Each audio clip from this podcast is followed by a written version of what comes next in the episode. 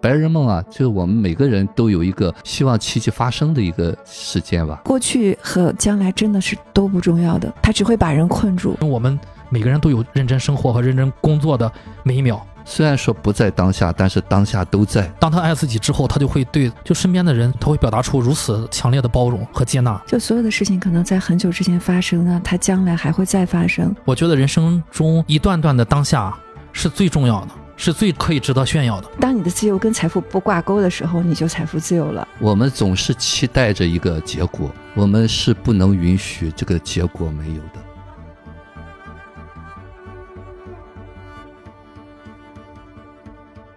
人生如戏，勿走西关。大家好，这里是明影派，我是太平小 Chris。大家好，我是夕阳，我是雨果。大家好，我是九零零。依然感谢玲玲姐为我们提供了一个录制的场地啊。今天我们来聊一下二零一三年的美国冒险喜剧《白日梦想家》。呃，已经过去了十年了啊。这个电影的编剧是呃斯蒂夫·康拉德啊，这个编剧也指导就是编导了另外一部知名的电影啊，叫《当幸福来敲门》。然后呢，这个电影的男主也是这个电影的导演啊，是美国的知名的这个喜剧明星本·斯蒂勒，他应该是一个星二代啊，他的父母都是好莱坞的演员。电影的女主是克里斯汀·韦格，以及呃饰演摄影师的这个奥斯卡影帝肖恩·潘。啊，我先来简单串一下这个电影的剧情啊。四十二岁的男人沃特·米蒂是全球畅销杂志《生活》的底片资产部的经理。同时，也是一个生活在纽约、经常爱走神幻想的单身男人。沃特有一个正在养老的母亲，母亲和一个在纽约做演员的妹妹。最近公司来了一位女同事，叫谢丽尔。沃特非常喜欢这个女同事。他无意中听见女同事正在用约会网站，那么沃特呢，也就自己注册了一个这个网站的账号。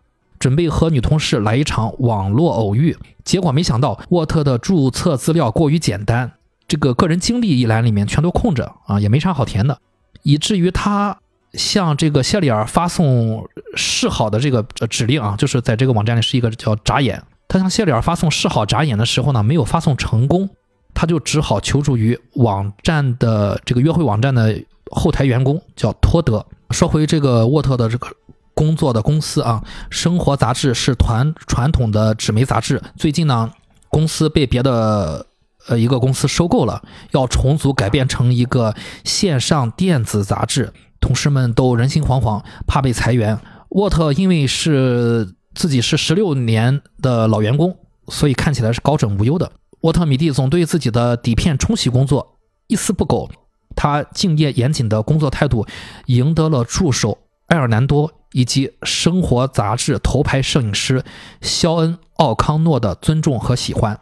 尽管他和这个摄影师肖恩从来没有见过面，呃，不过呢，沃特在平时会经常的发呆做白日梦。这个时候呢，就空降过来了一个裁员过渡经理，叫泰德。泰德对沃特爱发呆百般嘲讽。呃，沃特虽然很讨厌泰德，但是也只能气往肚子里咽啊，谁让人家是这个裁员期的经理呢？因为生活杂志将出版最后一期，所以同事们都非常关注杂志谢幕的封面照片。这张照片的任务当然也就落在了摄影师奥康纳的身上。他给负责底片的沃特寄去了一盒底片，指定了其中的二十五号底片作为最后一期的封面照片，并赠送了沃特一个棕色的真皮钱包，钱夹的外侧烫印了致辞。感谢沃特的付出努力，因为沃特每次都能按照肖恩的要求去认真的冲洗底片。钱包的内侧烫印了《生活》杂志的座右铭：“开拓视野，冲破艰险，看见世界，身临其境，贴近彼此，感受生活。”这就是生活的意义。看似平常却又贴心的礼物，沃特自然也很开心。可是沃特和助手在底片盒里怎么也找不见那张肖恩认为是自己最好作品的二十五号底片，而经理已经向全体员工念了肖恩的信，现在所有人都知道二十五号二十五号底片的事情了。沃特只好找了一个理由拖延住时间，最后一期杂志将在两周后上市，但是想找到摄影师肖恩本人并不简单。这个老派的摄影师不用电话，没有固定的住址，沃特就找到了这个女同事谢丽尔。啊，谢丽尔是这个应该是公司的一个财务啊，嗯，但是他其实没多久入职，哎，刚入职的，嗯，新任员工啊。就找到谢丽尔询问肖恩发票地址的事情，两人坐在公司大楼门前人来人往的广场喷泉旁。沃特看着肖恩寄来的其他底片，冲洗出来的大照片，想找到肖恩形成的蛛丝马迹。啊，这一共是三张照片，这三照片分别是一个手指、一片海水和一个物体的某一部分的细节照片。很快，沃特又陷入了自己和谢丽尔的这个幻想中啊，就是做白日梦去了。沃特的妹妹打来电话，说让沃特去处理母亲公寓的问题。然后呢，妹妹就送给了沃特一个生日礼物，是他小时候最喜欢的弹力人偶阿姆斯特朗。因为钢琴太大，沃特不不得不决定换一个更大的别墅。这架钢琴是爸爸送给妈妈的，沃特就特别重视，在。搬家的收拾东西的时候，呃，沃特和妈妈、姐姐，呃，和妹妹发现了儿时沃特得到滑板冠军后和父亲的合影。当时的沃特留着墨西干头，父亲也骄傲并开心地搂着儿子。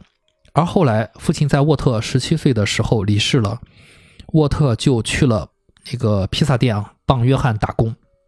妹妹发现了沃特的大旅行登山包，那个是原本用来去欧洲旅行用的。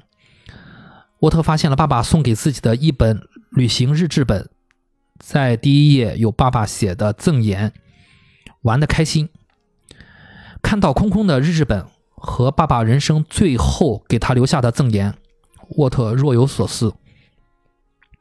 回到公司，沃特呃，经理泰德继续向沃特施压，要看到二十五号底片，而沃特又做起了白日梦，在发呆的过程中。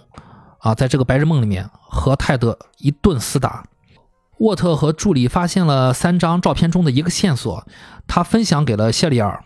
两人闲聊时，他了解了了解到谢丽尔刚刚离婚，他的儿子里奇喜欢滑板。后来见到里奇的沃特，顺便就给小男孩露了两手自己的滑板技巧啊，因为沃特小时候是滑板冠军啊，嗯，还是很厉害的，四十多岁的男人。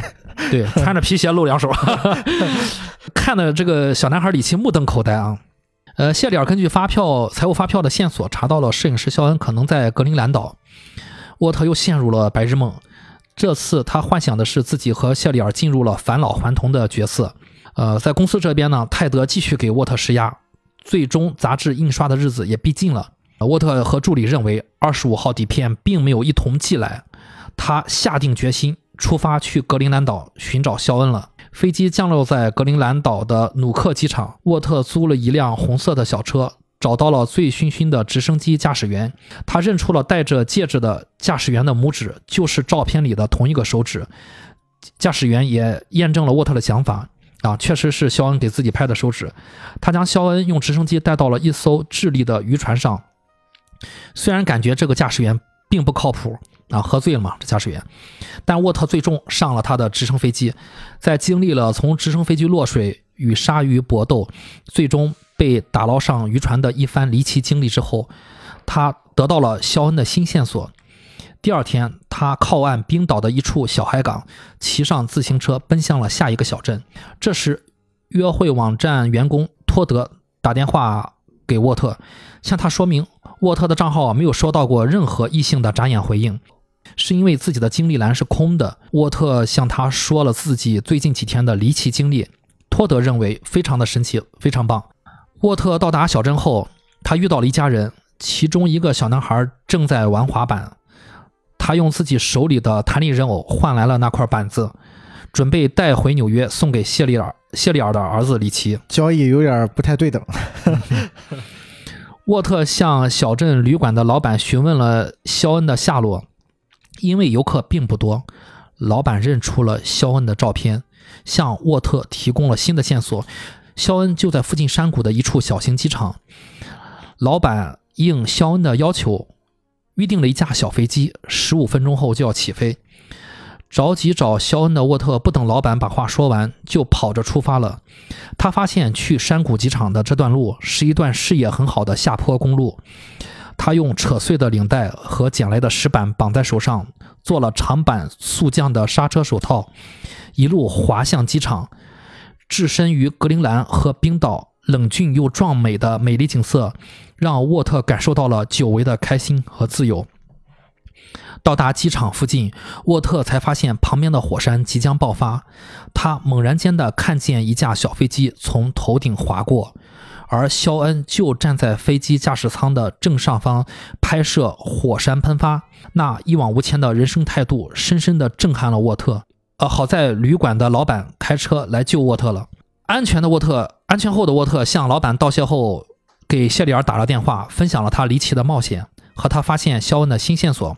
经历了这么多此情此景的沃特，终于敞开心扉，在电话里向谢里尔倾诉了自己十七岁时父亲离世的事情，而父亲的离世给了他造成给他造成了很深的影响，仿佛他的人生被卡在了十七岁一样。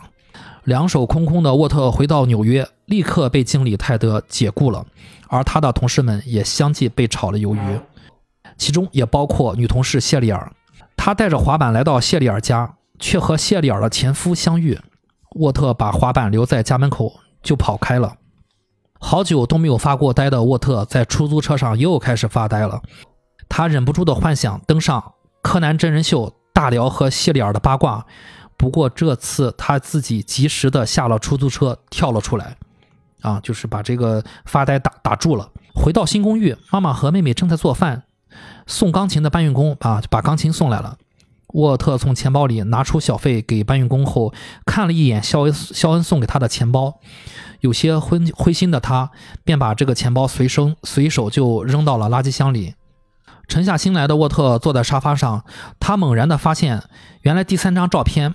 竟然是拍的自己家钢琴的一角，他赶紧向妈妈询问了肖恩，他赶紧向妈妈询问了肖恩的事，妈妈也验证了肖恩曾经来访问过自己，啊，向自己打听了沃特的日常生活和工作，而妈妈也曾经跟沃特说起过肖恩的拜访，只是那个时候沃特可能又在犯迷糊走神的状态中啊，没有听到。妈妈提供的新线索让沃特发现了肖恩可能在阿富汗的喜马拉雅山脉里拍雪豹的行程。妈妈鼓励着沃特，让沃特去找底片，像以往两人两人合作搭档那样完成肖恩剩下的工作。肖恩鼓起勇气，拿出那个旧旧的登山包，里面有他喜欢的朋克乐队的 T 恤，还有那本写着“玩得开心”的旅行日志，再次踏上了寻找肖恩的旅程。他来到阿富汗。聘请了两个当地的导游，做了新奇的进山祈祷仪式。他把带来的妈妈做的蛋糕赠送给了当地的军阀，获得了进山的机会。他和导游在河边吃树叶，他也努力地爬向喜马拉雅深处，最终在一处地点和导游分别。而剩下的路，他需要自己独行。空旷险峻的山脉里，只有沃特一个人。这时，约会网站的托德给沃特打来电话。恭喜他的档案已经完整，但是女同事谢里尔的账户已经注销。已经失业的沃特负担不起网站每年五百美金的年费，也准备注销用户了。而聊着聊着，沃特竟然偶遇了正在隐蔽拍摄雪豹的肖恩。和肖恩聊了之后，沃特这才发现二十五号底片就在肖恩赠送的钱包里，而钱包已经被他扔掉了。肖恩非常的遗憾，沃特并没有看到那张最美丽的照片。这时，雪豹出现了。肖恩邀请沃特一起望向镜头，看着那千万年进化而来的美丽生物径直地划过他们的眼前。肖恩跟沃特说：“雪豹在当地人嘴里还有另外一个名字，叫鬼猫。他只想沉浸在这个时刻，而有的时候他不会去拍照片。”只享受当下，享受现在。沃特依然在追问二十五号底片到底拍了什么。肖恩告诉他，就叫他“鬼猫”吧。后来两人和附近的当地人啊，喜马拉雅附近的这个土著当地人，尽兴的踢了一场足球。回到美国的沃特降落在了洛杉矶机场，因为向导送给他的长笛没能登没能通过安检，被滞留十七小时。沃特在洛杉矶没有认识的人，他想起了约会网站的老熟人托德啊，托德在洛杉矶，就把托德喊来做担保人。两人热聊起来，托德告诉沃特，在网站上屡屡更新了后的托德账户已经收到了三百个眨眼的回应。谢里尔在账在注销账号前没有回应任何的眨眼，而沃特好像也没有必要再使用这个网站了。回到纽约。沃特和妈妈还有妹妹，还是把父亲送的钢琴卖掉了。妈妈把沃特扔掉的钱包平静地还给了沃特，因为妈妈总是把沃特的东西收藏好。惊喜的沃特亲吻了妈妈，带着那张叫“鬼猫”的存放在小小的黄色包装袋里的底片，返回了生活杂志总部，并交给了泰德。他没有看照片的内容，他又去领了公司给的遣散费。他也收到了谢里尔拍摄儿子滑滑板的视频，他还和助手埃尔南多告别，他也终于向谢里尔表达当面表达了自己真实的爱慕之情。谢里尔向他解释了前夫来自己家只是为了来修冰箱。沃特也邀请谢里尔去看妹妹的演出，两人在熙熙攘攘的纽约街道上热聊着。就这样，二人经过了一处报刊亭，他们发现。生活杂志历史最后一期已经上架，封面是坐在生活杂志广场的喷泉旁，正在认真地举起手中底片观察的沃特。那一瞬间被定格在了历史和人们的记忆中。杂志的一角寄语道：“最终刊，献给造就本杂志的人。”二人谈笑着牵手就走开了。啊，这电影就结束了。这电影也是呃国内的影迷非常喜欢的一部电影啊，呼声比较高的一部电影。嗯，大家可以说说有没有什么印象深刻的剧情？夕阳也可以先说一下。我想先提个问题啊，就是因为我发现这个片子它也有一些观众觉得这个片子是一个鸡汤电影，我不知道大家怎么看这个事儿。然后包括我也想让就是听听众可以也可以留言可以回答一下哈，就是鸡汤电影，嗯，挺有意思的。啊，然后我觉得这个片子我最大的一个点啊，就是就是它的那个 BGM 实在是太好听了。我现在正在给大家放，也是在放，就是这个片子它的音乐啊，我觉得都特别的合适。我印象已经不深了，就是当年刚刚开始看这个电影的时候，印象已经特别特别模糊了。其实也没过去多久哈，呃，怎么说呢？就是我在。这这次再去看这个片子的时候，我突然想到了，就是之前最印象最深的，可能就是西恩潘最后拍那个雪豹的时候那那句经典的台词哈。但是这次看的时候，其实我的落脚点可能更多的放在了就是男主的身上。男主他他在这个电影当中呈现的就是这样一个过程吧，他旅行的过程。就是有的时候，我觉得过程比结果更重要吧。就这个是我这次在看这个片子的时候有一个很强烈的感觉吧。嗯，当然，其实这个电影从我个人来讲，它其实还是有一些呃比较深层次的东西。啊，这个可能我们一会儿再展开聊一聊。嗯嗯，刘老师呢，有印象深刻的情节吗？之前没有听说，也没看过哈。就你们说要聊这部电影的时候，我看了，看了以后呢。我个人感觉哈，就现实当中有很多像沃特这样的人物啊。这个电影呢，可能刚才夕阳说有人说是鸡汤，就像给他们这类人的一个挽歌一样，就好像就很多很多期待的东西，最后有了一个答案。所以那个最后那个他这个结尾很好嘛，啊，就是当看到实际上最后那个封面是他的时候，就好像这前面的一切的，就是努力都被看到了。所以说，我相信很多有类似这样性格的人，那么都可以通过这个电影得到了一个抚慰吧。啊，我觉得可能这个电影，我我觉得刻画这个人物，包括这个来回的这个过程啊，我觉得这是表面层面看到的东西。那在随着我们在讨论的时候，我们再看看为什么会有一些这样的人，为什么会有白日梦？我觉得可能如果能够。呃，让听友也能够看看自己，呃，这样是什么？呃，这样怎么可以去和自己和解？啊，我觉得不一定非要等待像沃特这样的一个结局吧。现实当中，很多人可能得不到这个结局，依然在活着。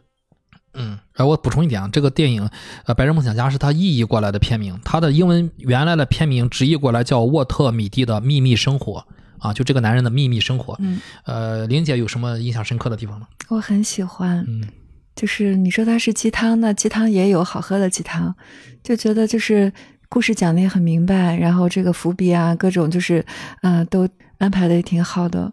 待会我们慢慢聊吧，我觉得里面其实让我喜欢的地方挺多的，很可爱。嗯从我个人的感情经历来说，我不觉得它是鸡汤，因为我感受过那个滑板在空旷的长长长野里面，一个人都没有，你去滑的时候的那个感受，我也感受过类似于在飞机顶端你你去飞翔的感受。我一个恐高症患者，我也我也感受过那种飞翔的感受。当你身临其境的时候，你就不会认为这是一个鸡汤。然后，我认为这个电影还有一个隐性的让我感很感兴趣的点，就是这个电影的导导演本斯蒂勒，他在好莱坞本身是一个星二代啊、他一直在出演各种，呃，就是那个博物馆奇妙夜。啊，就是他的这个主演呢，他也出演了各种各样的就是这个喜剧啊，甚至烂俗的喜剧他也拍过，深刻的喜剧他也拍过，正剧他也拍过，呃，他也演过啊。但是这个电影呢，他是作为导演，他去挑大梁的，我觉得就是那个冲破艰险，可以试一试，看看发现自己就是另外一另外一面。这个不好拍，你嗯看起来好像鸡汤简单，根本就不好拍。对，就是本斯蒂勒他拍这部电影，至于他这个人，他的这个男演员，这个星二代啊，他可以不用去拍这样一部电影，他就继续演就可以了。但是他，我觉得他 其中有一个对自己致敬的地方，就是他让那个角色去望向了。就是自己办公室墙上的那个肖恩的那个照片，肖恩的饰演者是奥斯卡影帝那个西恩潘，肖恩潘，对，然后戏里戏外，摄影师和奥斯卡影帝都慢慢的在那个照片里面回过头来，嗯然后冲着他勾了勾手，意思说你要不要也试一下？好像是对肖恩对那个沃特这个角色，也像是对本斯蒂的这个演员是一样的，就是冲破艰险，去身临其境，去探索。就我觉得那是一语双关的，是对这个演员也是有这种启发的。就是那个，呃，好像那个肖恩潘说，你要不要去试一下更高的荣誉、更高的巅峰，去和我们一起一样？因为我觉得肖恩潘在美国是很有影响力的，这个人是是已经超越了一个演员的身份的啊，他可能设置都涉及到这个政治领域，所以说，呃，在这个电影之外，我看到了就是本斯蒂勒这个人的好像是有沃特米蒂的影子。啊，这点是很打动我的。呃，我们一起来聊一下这个呃电影一些呃可以聊的点啊。我觉得你提纲做的特别好。嗯谢谢 谢谢。呃，沃特曾经被那个呃约会网站的这个员工托德说，就是你在生活中有没有什么可以呃值得炫耀的经历？我们就往那个网站上填一填，要不然谁给你那个 wink 啊，谁给你眨眼？然后接着说说到这儿，沃特就走神了啊，他就幻想去做去救了一只那个瘸腿的狗狗。然后就送给了谢莲儿，谢莲儿养了一只瘸腿狗狗嘛，他就幻想了这个了。这个剧情我我相信啊，大大家都觉得非常有意思。我们先由浅入深，大家有没有什么过往中的从小长大的这经历可以炫耀的？一一两件事就可以啊，就真的可以拿出来说一说，也不是炫耀啊，就是拿出来说一说。你认为可以说拿出来一说？相亲，什么什么？拿出来相亲。不是不是拿出来相亲，其实就是你们身上我都有知，我都有知道可以拿出来说一说。就在我这儿看来，你们是可以炫耀的，但你们知不知道自己是拿可以拿来炫耀的？我不知道啊。就如果说现在夕阳，我要说夕阳可以拿来炫耀的，你知道夕阳我要说你什么事儿吗？你不知道吗？你跟我说过，我当时特别特别震惊。我觉得如果是是如果是这样的话，夕阳是不会把这个事情放在他的那个经历里面的。夕阳，你知道吗？你跟我说过一件事情，你说你小学成绩不好，因为老师一句话考了第一名，啊啊，这不是可以炫耀的？可以做的很好，就是没有，我刚才愣了一下是，我好像有好多可以炫耀。那你那你来说一说，我不知道的，可以说一件我不知道的。就这才到哪儿？啊，你不知道的，呃，我好像都跟你炫耀过了。没事没事没事，你除了刚才我说那件事，你再说说点别的，有没有别的？我我觉得工作上面有好多吧，就是呃，对被认可的时刻就是挺多的。哎，我怎么觉得他像王双立？我因为他有啥可炫耀？他跟我说工作上的没有，因为他没事没事是喜欢的工作。啊，对对对，对你说说说，对对，有好多。最近有吗？比如说最近，对，最近有有一个事情是我上次跟跟玲玲姐和呃呃 Chris 分享过，当时那个尤老师已经已经已经走了，呃，我给他们分享了一张我拍的照片，然后是在我的上一份呃工作当中拍的，其实是一张剧照吧。然后那张照片是在一个呃很无意当中，就是我我们当时在拍拍海报的时候，就我们的主演，然后他就跟跟那个我们的海报摄影师就说：“哎呀，我看到就是有有一张剧照特别喜欢。”然后他描述了那那张照片，然后我当时内心就是狂喜，因为我知道那张照片是我拍的，嗯，就那个时刻就特别特别的。确实很棒。对，就是那种被认可的感觉，嗯就是，而且我我我甚至没有必要向他表表明，就是，哎，那是我拍的，我不需要。就是他那个时刻的那个，他给我表达的那个那个，就是他在表达对那个照片的认可的时候，就是我就觉得哇，我 OK 了啊，嗯这个足够了，这是这这部戏我足够了，就是那种感觉。嗯，那照片拍的很好啊。嗯，我觉得那个快门摁下的按下的一瞬间，就已经该应该自己知道要拍了一张很好的照片，因为那张照片我看到是非常非常好看的。我看到的时候，脑子里的配乐是什么？天地孤独任我行。啊啊，嗯，就是其实我们我们在聊那个背靠背脸对脸的时候，当时呃，Chris 最后问了一个问题嘛，就说怎么去排解这个就是压力是什么的时候，然后你知道我当时那个时刻我想到了什么吗？我突然想到了我在这个节目当中的某一些时刻，我很能明显的感觉到，就是在节目的某一些时刻，当就是当我可以抒发我的真实真实的感受和嗯。想法的时候，那一时刻我是感觉到极大的满足和快乐的，就是那个东西是也带给我了一种就是自我认可。哦，原来我我是这么有想法的一个人，就是有这种感觉，是然后是一种自我认可的感觉，就是因为很多很多东西是还没有别人还没有看到或者是没有听到的时候，然后那个时刻就已经有了。然后当那个时刻发生的时候，就像 Chris 讲的，其实当你摁下那个快门的时候，嗯你知道有了。我曾经听过我的一个朋友说，他他每次回来不管多累，都特别想就是把今天拍到的照片就是好好处理，因为他知道他今天拍到了一个很好的东西，他特别想赶紧弄弄嗯弄好弄好它，然后哎，你看我拍到一个，我当时听到他说那个话的时候，我其实内心想法是我也是这样的。当我知道我今天就是有一个瞬间，哦我获得了那个瞬间的时候，就是哪怕今天我是呃凌晨三点嗯是呃结束的工作，我也回回去把这个事情结束。那个东西它带给你了一种莫大的一种满足，就是是一种自我价值感的那种体现。就那个东西，那一瞬间，其实你把它你把它做出来之后，就不需要这个呃外界的其他的东西了。就是那个，我现在可以达到一个点，是我自己可以给自己这个认可了。这个是可能现现阶段就是我能达到的一个点。嗯嗯，挺好，挺好。其实像分享这个很好啊，和这个电影还挺搭的，我觉得。啊，你你们二位有什么可以分享的吗？个人的事儿，尤老师有吗？太多了，这可真是 呃，其实你刚才在讲哈，就说叫什么认可的瞬间是吧？啊，就是有什么用这个电影的话说啊就是那个网站的员工，他说有什么可以炫耀的事啊炫耀的但实际上就是有什么可以写在你的人生经历的栏里面的事啊啊。特别的其实事情。其实现在你说的时候我还没想哈，我一突然想起来，我曾经 小的时候，我记得我曾经炫耀过的东西，就是但是不是经常炫耀哈，就是当有人说的话，我会觉得那件事情值得我炫耀。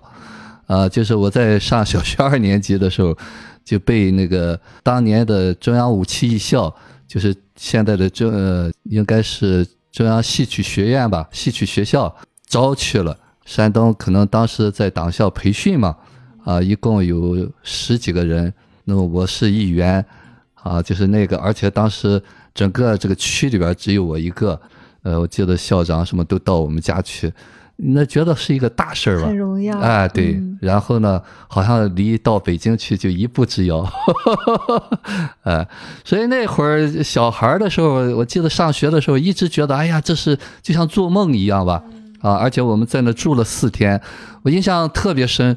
我回来以后，我感觉整个好像那个家就好像我我出去走了几年的时间，啊，嗯，嗯，就是那么不一样了。对嗯，对，就是那一刻，嗯其实一直可能上小学那几年，我都在想这件事情。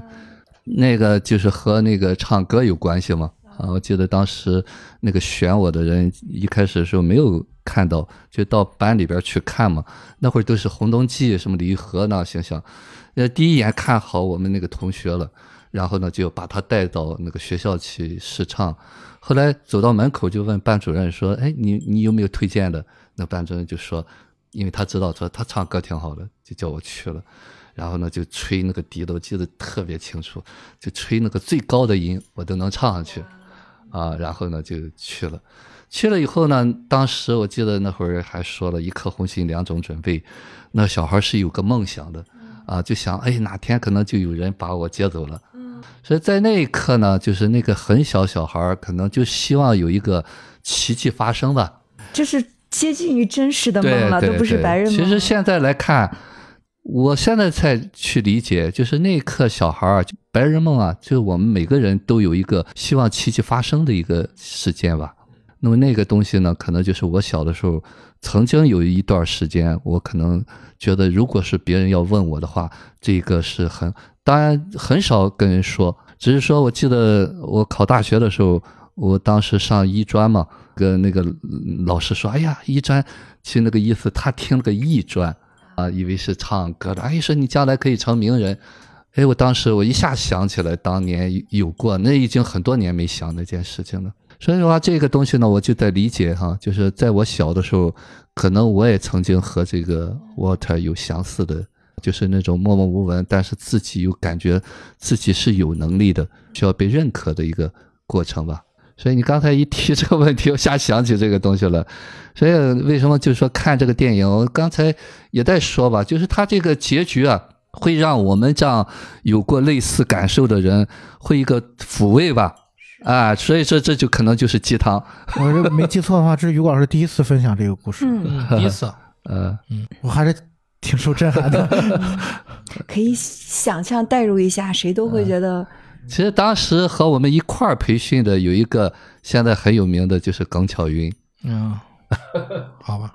玲玲姐呢，有什么可分享的？嗯，我昨天看那个提纲的时候，也是过了一下脑子，就是也是以前没有跟朋友什么说，但是跟咨询师说了以后，他说：“哎，你还挺了不起的。”我十五岁的时候谈恋爱了，然后我男朋友家特别特别穷，就是下岗工人住十二平方，然后我那时候就想给他父母买个房，十五岁，然后就是，对，真的真的，然后我就是整整十年一个冰糕都没吃，衣服也没有买，然后就是上了大学以后打很多工，然后呃毕业两年以后自己攒的首付贷了款，真的给他父母买了房，就他们就住到那个大房子里面，就是虽然是一个就是比较偏远的，但是呢十几年后那个地方变成了市中心啊、学区房，翻了十几倍，就是这个事儿我我。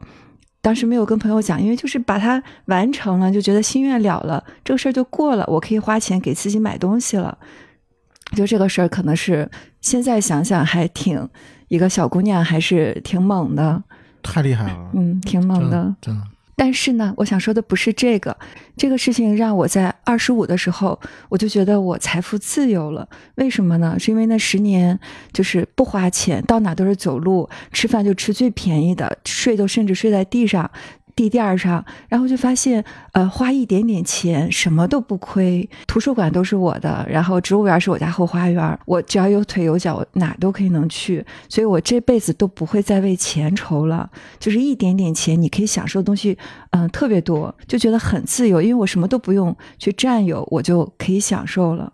所以我那时候对财富自由的理解就是，财富和自由一点关系都没有。有钱的人他很很难都有自由，当你的自由跟财富不挂钩的时候，你就财富自由了。所以我觉得这个事情可以炫耀的是，我二十五岁就已经实现了我的财富自由了。哇，这这个故事也是不是啊？如果大家要说一说，好像都能说出很多。啊、你的呢？我的我我如果非要在那个栏里面，我肯定写我在《冰派》这个节目里面，我的人生在这个节目里面。哎，你知道吗？我刚才于老师在说这个事儿的时候，我突然也想到了这个节目，你知道吗？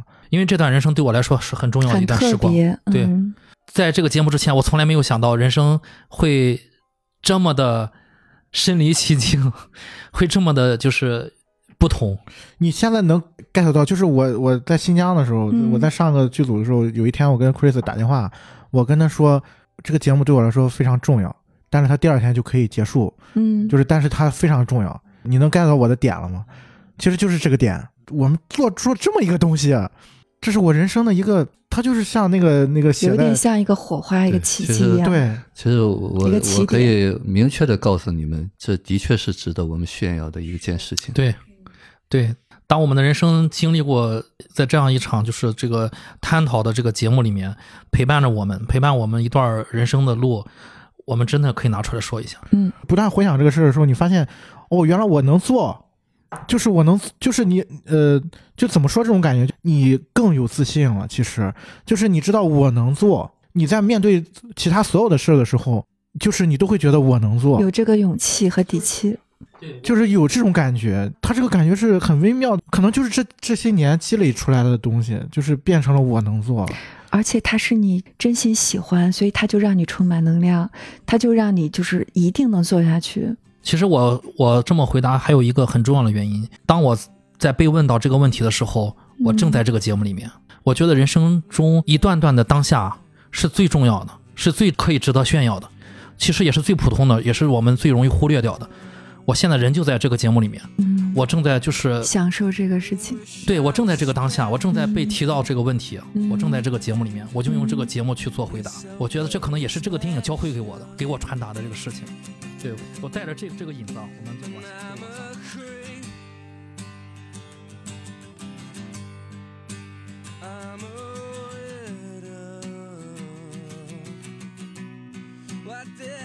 I'm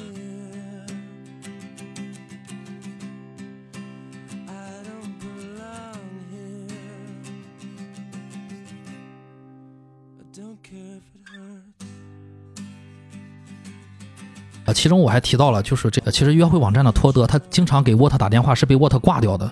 这个大家可以带着这个，就是为何托德给沃特打电话，沃特总是把他的电话挂掉啊？其实到最后，他到喜马拉雅他都被挂掉了，聊了一半看到那个肖恩了嘛，还是把他挂掉了，这是为何啊？就带着这个，你们可以可以也可以带这个问题啊，咱们先往后看，就是父亲离世对沃特的影响，这个是电影里面明明确就是表现的啊，对他的影响如何？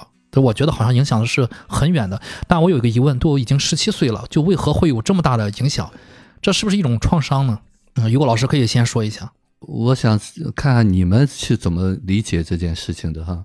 其实这个这个和这个梦想是有相关的地方，嗯呃，我我说一下我直观感受啊，我我感觉就是可能在父亲没有离世之前，他虽然给我们展现了父子的关系是非常的拥抱啊搂着，但我感觉某一部分可能是有一些缺失和遗憾的。在父亲离世之后，他是要寻找这个缺失的父亲的形象的。父亲在位是其实父亲在世的时候，可能父亲的某一部分是还是缺失的。我老是有这种感觉，这可能也是我的一部分。我能感受到这个，我感觉可能是我的一部分，因为我感觉到沃特好像是在寻找这个父亲的形象。这这怎么说呢？就是从这个剧本结构上来讲啊、这是一个很标准的好莱坞的类型片的很剧本，对，很工整了、啊。，对，所以那从从剧本结构上来讲，他需要一个指导者，父亲。那在这个电影当中就是西恩潘嘛，新盘啊，就是肖恩啊，对、嗯对，本斯蒂勒他本身就是男主，他这趟旅程他是一个英雄之旅嘛，啊，就是他其实是在找寻这个内心的那个部分嘛。那最后找到了就是就是西恩潘嘛，然后西恩潘跟他一起看了雪豹，对吧？在那个夕阳下，然后踢踢球那个，然后他其实就是这个人，就是那个故事，这个故事其实已经结束了，在在那个时刻，后面都是一个就是尾声了嘛。就是我们抛开这个呃呃剧作上面来讲不不谈的话，其实我觉得对这个男主来讲，他确实就像 Chris 说的那样，我觉得他是有一个心结在的。父亲的突然离世对他来说是一个是是一个应激事件，他没有在这个过程里面就是跟父亲的关系有一个结尾，就或者说并没有完成就是成人的那个那个部分嘛。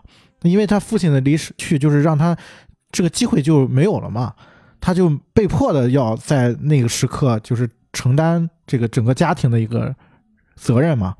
那其实，在这个电影当中，他用了一个用了一个道具去去表达这个事儿嘛，嗯，就是那架钢琴嘛。琴，嗯，对，就是他一上来就是，呃，那场戏就是他那个那个钢琴被吊在空中嘛。大家看那个那个镜头的设计也挺有意思的，就是感觉就我们都在那个钢琴下面，就看那个钢琴的悬着在那儿，就是放也放不进去，然后掉也掉不下来，就是感觉有个东西在一直挂在那儿，就是那个很沉重的、很很压抑的一个东西，然后一直吊在那儿。对，在上面，然后它又是呈现了一个那个家庭的一个部分，因为它代表了他母亲的，他一直说那个钢琴是他爸爸送给他母亲的啊，不能丢，不能丢，不能丢，这个东西一直是贯穿在这个电影当中的，嗯这个是比较明显的一个点嘛。然后再有一个我觉得很有意思的事儿是，哎，我想说啥来着？啊，忘了啊，先这样吧。我我总是这样，说一半哎，对，啥问题来着？啊，先这样吧，就这样吧啊。刚才聊啥来着？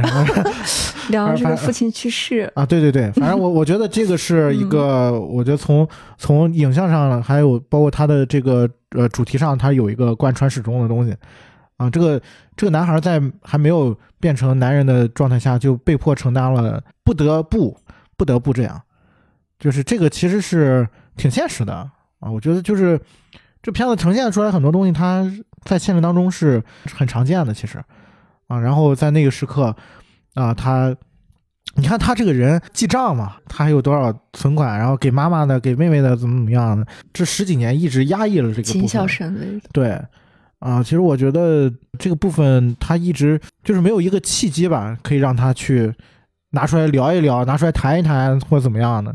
他一直觉得这个东西是他的一个责任，他要拎着那架钢琴一直往前走，一直拎着那个钢琴，这是他的一个责任，这是他必须要承担的。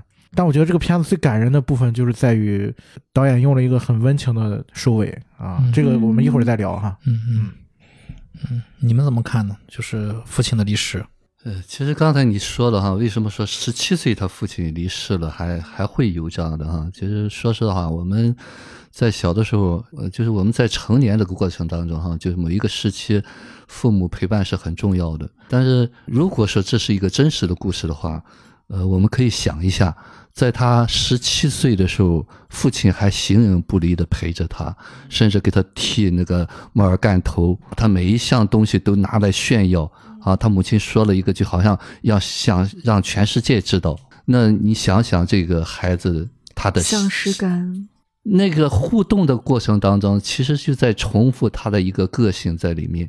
就这个孩子一直是在父亲的那个小男孩的那个角色，嗯所以说在那个父亲走了以后，他没有在他，就是我们不是要父亲死了才能成就我们，是我们到一定年龄，父亲就要把他送到社会上去。所以说，这个其实现实当中也有很多很多的这样的人。当然了，呃，说的更深一点，那父亲一定是无能的，因为他把带孩子、给孩子支持当成他的工作了。如果这个父亲有自己的事业、有自己的工作的话，那这个小男孩就有他自己的东西了。而且呢，这个父亲的一次一次的肯定，我记得我我我们之前有个学生也是这样，就妈妈一直是在肯定这个孩子，在肯定这个孩子，他觉得他什么都允许他儿子做，但是呢，他儿子说他你给我的压力好大，啊、我不能不好让你失望，是吗？我没有你能说的那么好对，就是我一直在说你可以更好。啊！哎呦，嗯，所以说，这个你可以更好，看似好像是在鼓励他，你不好，我就不那么爱你。其实呢，让这个小孩觉得我还不够。所以现实当中呢，有好多好多的家长，看似好像什么都满足这个小孩儿，就是我我我有一个亲戚也是这样，哦，连什么玩儿啊、什么打球啊、什么都给他，但是前提是什么？前提是你给我学好。而且他是不允许自己不够好的。其实这是这是典型的父亲无能改变自己的人生，让这个孩子才完成他的人生，这是很隐形的一个东西。那么这个东西呢，就会让这个小孩儿，因为小的时候呢，他一直觉得我还在努力，所以说他所有的努力，其实他很认真的一个人，也成就了他这么好，但是他不知道他可以，就是他已经好了，啊，所以他一直在路上，一直在路上，直到有一天，啊，其实这个肖恩做了一个什么做工作呢？就是你很好啦，对对，当年多么希望他父亲说这句话，你不用努力了。对肖恩是直接给他一肯定的，对啊，嗯，是很你本身就很好。的完成了工作啊。对啊，你是我的骄傲，你是我我这个杂志上最认可的东西，你创造了这个杂志，所以说这个东西呢，才是我们始终需要被肯定的东西啊。所以说，说实的话，每个人心中都有这部分，就是被看见。嗯其实被肯定是不是有一有一种就是我能独立的感觉？对你作为一个独立的人，可以被看见，嗯，然后这个人也就不再畏惧外面的东西，他可以勇敢的去对去他可以做他自己了。嗯嗯啊，嗯，如果是你总是在一个阴影里面，其实看似父亲是在帮他，实际上呢，他就一直活在父亲的这个翅膀下面。就包括他去那个 Papa John 打工嘛，去那个帮约翰，其实那个那是也是一个潜意识当中的一个东西。对，他爸好像就叫约翰啊，所以说他而且是啪啪呢，啊，所以说他就去了这个这个他还不承认。啊帮约翰嗯啪啪仗所以我我觉得就是这个剧情跟跟那个 s h e r r 出现就就很有关系了啊，嗯就很关键了。嗯嗯，那我们引出谢里尔这个人，就我我觉得这个这个女同事有一个让我摸不着头脑的，就是你用这个网站，嗯但没有任何的回应，就有有有人跟他呃 wink 了，但是谢里尔没有回应过任何的异性的呃回应。那他用这个网站的目的是为了什么呢？我当时看到这段的时候，我就想，啊、他也感觉到这个谁啊沃特对他有意思，那他也在等他，他也看到他的资料了，他可能也是在等他先主动吧。啊，所以他后来看到那个沃特撤掉以后，他也撤掉了嘛。你是觉得没有他先撤掉的，不是他先女生先撤掉对对对，他先撤掉的。女生先撤掉的，而且是女生女生先入主的网站，哦，女生先入主的网站，那你说他为啥要不回应任何的异性的示好？他这个用这个网站初衷是什么呢？我觉得他可以不回应，就是你用了之后你可以不回应。那么你最早的时候是不是就对自己的这个初衷或者原动力，就是内在的内因，是不是有些不了解？而他这个内因是啥呢？内因是情绪，我觉得。他当时刚离婚是吧？应该是离婚了啊。对啊，才一个月嘛。对啊，就是他注册这个网站一定是情绪，这个很直接，我觉得很能理解。打比方说，我们我们分手了就赶紧分手了去注册一个，对吧？我就嗯，弄一个网站，弄一个什么相相亲什么的，让自己好过一点。其实内心的状态，呃，内心的那个心理状态，第一点是，你看我还能找更好，对我还有人爱，对，然后第二点，其实这个点都是在情绪点上。然后当你真正冷静下来，你去看这个事儿的时候，你发现它不是我需要的东西。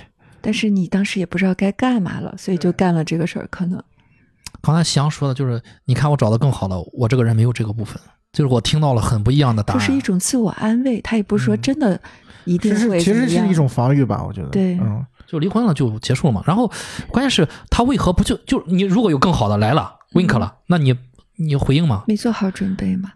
然后他又不回应，嗯，因为他知道他做这个事儿就是情绪，嗯所以他没有这个情绪之后，他就可以注销了。他如果真的有这个需要的话，他一定是像你说的那样，我肯定是去接触呀，对吧？或者说他觉得他有没有按照你的这个说法，我你我他想找到更好的，但是他知道没有什么更好的，他也就不回应了。哪有更好？他当他那个在这个这个成人状态在线的时候，他就恢复平静的时候，他想想是吧？没有更好的。而且它里面好像说，他和他前夫也闹不清楚怎么回事儿，就可能也是刚刚离婚还婚，没有完全结束吧个这嗯。段，对，还没有结完全结束一个应急反应去注册了一个，可能 OK，这就又牵扯出来，就是我的一个新的想法，就是同女同事谢里尔是否在这个电影的初期啊，在办公室之间，他他对沃特是否有好感？大家有没有留意过这种感觉？我感觉是有的，有就是、嗯就是说好感可能谈不上，但是他一定是关注了这个人。他能 get 到这个男人对他有好感。对，比如说呢他是比如说他的 get 到，比如说他他有一次那个沃特在他后面说过这个情节，其实他拿着那个蛋糕，他出神儿了嘛，他出神儿了，然后飘到那个白日梦去了，然后他那个领导就那个来来接管这个企业那个人那个人嗯。啊，算反派泰德。啊泰德，然后泰德就嘲讽他嘛，嗯。就是拿那个大卫鲍伊那首歌嘛，嗯。没这账，然后就是拿东西丢他啊，拿区别针丢他，啊，对，嗯。然后就是说就看他能没有有没有反应嘛，嗯，然后后来 Sherry 他呃 Major Tom 不是 Major Major Tom，然后他不是 callback 这个事儿了嘛？他跟那个谁说，那个 Water 说，就是不要在意那个人，就是那个歌不是这样理解对。他不懂，嗯那首歌是一个很好的一首歌啊，怎么怎么样的。你发那个情节的时候，你才知道哦，他原来那个时候他就有留意这个男人了。嗯，包括他有一次就是工作事儿没说完，他说：“哎，我要去接孩子，你跟我一块儿吗？”对吧？对这个这就很、嗯挺明显的了。嗯，其实我觉得是有这个部分的，这个表演还挺挺好的，就是他有有一个情节，也是我觉得很重要的一个点吧。这个电影的很重要一个点，就是当他在冰岛，他从那个泡泡帐走出来嘛，嗯，然后他给那个 Sherry 打了个电话，对，那个电话很重要的。对他打了那个电话，他说我不能在那里面待了，我待不了了。然后他就向 Sherry 表达了他跟他父亲之间的那个故事，就是你看那个女主的那个表演，其实我觉得她那个表演是挺挺精准的，就是他那种 get 到那个点，然后哦，他把这个事儿跟我说了。对于男主来说，就是他为什么能把这个事儿跟 Sherry 讲，其实我觉得这就是。就是一个契机，就这个人的出现，让他在这段关系里面可以去把他跟他父亲这个呃所谓的未完成这个事儿去做一个疗愈，就是他其实就像林玲姐说的，他在关系当中其实处理了这个部分了，就是通过他跟 Sheryl 的这段关系去处理了这个部分啊。其实我觉得这个是这个电影非常非常精妙的一个点啊，它其实也是就是我们这个节目很核心的，就是心理学的那个部分的，他所聊到的一个东西。嗯，于老师怎么看这个女同事和这个男主的关系？我我是这么理解哈，就肯定是这个女主有一些东西让她感觉到被接纳，然后呢，她才会想接近她。其实男人不会无缘无故的喜欢上一个女人，啊，这个女人一定是某些眼神啊、举止了，给他一个感觉到被看见、被认可的一个部分。尤其是像这个男主一直封闭自己的那种人，他们这些人会很敏感。就是某一个眼神或者某一个可能不经意的东西，都会让他留意到。就是他会有很多女同事，他为什么会注意到他？而且这个女同事的条件并不好，所以一定是内在有这个东西。还有一个刚才你说的，为什么那个女主不回应？不回应网站的啊，嗯其实我相信，可能现实当中很多听友也会问这个问题。那么我还是说的那句话，就是他不回应，一定要去问他。但是呢，我们会有一个疑问，就是为什么他不回应？我们的疑问就留给自己。对对对，就是说，可能我们总是期待着一个结果，我们是不能允许这个结果没有的。啊，就是我们不能允许这个东西没有解释，没有答案。那么这个可能一千种、一万种，甚至还有一万零一种，在那一刻。啊，当然，如果是细追究起来，可能米歇尔那一刻呢，他可能就是那一刻的上头，他去做了这个东西，但是呢，这不是他一直想要的那种互动的方式。嗯，所以可能他真的没有在意这个网站。对，就是他可能那一刻冲动了或者怎么样都有可能吧可。能他都忘了。对，我给大家提供一个我在看这个电影一个新的视角，过度解读一下啊，就是我感觉是这个谢丽尔这个女同事是刻意为了这个男主去注册了这个网站，由此来 验证一下这个男主对她是不是有感觉。嗯，嗯，也是有可能。所以因为我为什么这么？说？刚才香说过一个一一个情节，他在那喝咖啡咖咖啡间那个发呆，然后扔了区别针，扔了区别针之后，然后他就在那唱那个 Major Tom，然后就嘲讽这个男主这个沃特，然后这个泰德就带着同事们就走了。走了之后呢，被嘲讽的这个沃特当然是垂头丧气的嘛。电影里面出现了我之前以前看的时候，我和沃特一样没有看见的一幕。导演很很鸡贼的塞了半秒钟，啊，剪了一镜，他看到了，对女，生看到了，谢丽尔看到了对，谢丽尔在一个墙角一下一下就是歪出来半个身子，他看到了那个男主在被羞辱。当然，你可以理解为他看到也不也不也不会怎么样，不代表他对男主有什么好感什么的。但是在我这儿看来，他看到了，就说明是他主动选择的，因为他已经走过了，他把身子又探回来，回来看了这个男主的状态。那他后面就跟他说了，没准你你他们理解的，没准他们这个歌是那种理解的。